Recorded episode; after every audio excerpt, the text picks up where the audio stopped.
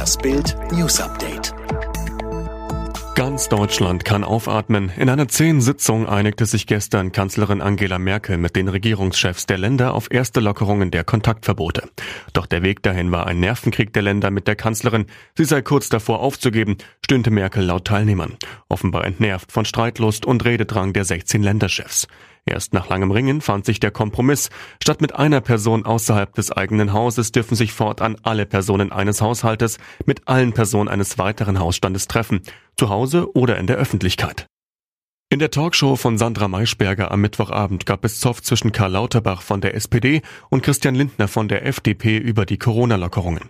Der SPD-Politiker, als Arzt und als Politiker finde ich das kein Vorbild, wenn ich draußen in der Sonne sitzen will und weiß, dass das erkauft wird mit dem Tod von Menschen in den Altenheimen, die sich infizieren. Dagegen protestierte der FDP-Mann und schob noch hinterher.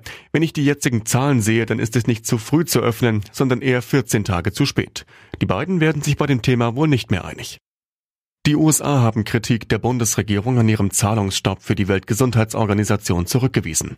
Unsere höchste Priorität gilt dem Schutz von Leben, nicht öffentlichkeitswirksamen Gesten und kleinlicher Politik, hieß es in einem Antwortschreiben von US-Außenminister Mike Pompeo an seinen deutschen Kollegen Heiko Maas, das der Süddeutschen Zeitung vorlag.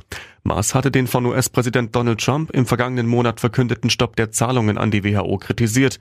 Eine der besten Investitionen im Kampf gegen die Pandemie ist es, die Vereinten Nationen allen voran die unterfinanzierte Weltgesundheitsorganisation zu stärken, zum Beispiel bei der Entwicklung und Verteilung von Tests und Impfstoffen, sagte der SPD-Politiker.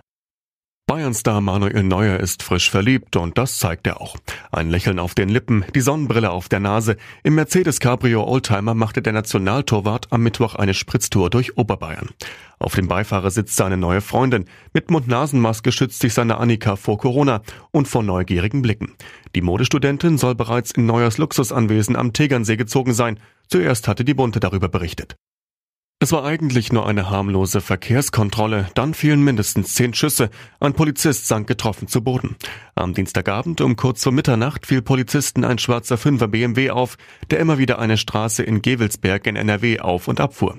Die Beamten stoppten Fahrer Vitali K., verlangten einen Drogentest, doch plötzlich beugte sich der Mann in seinen Wagen, griff nach einer Pistole, feuerte.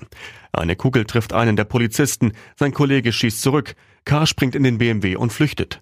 Nach vier Stunden erschnüffelt ein Spürhund den Flüchtigen in einem Hinterhof. K. schießt erneut, trifft niemanden.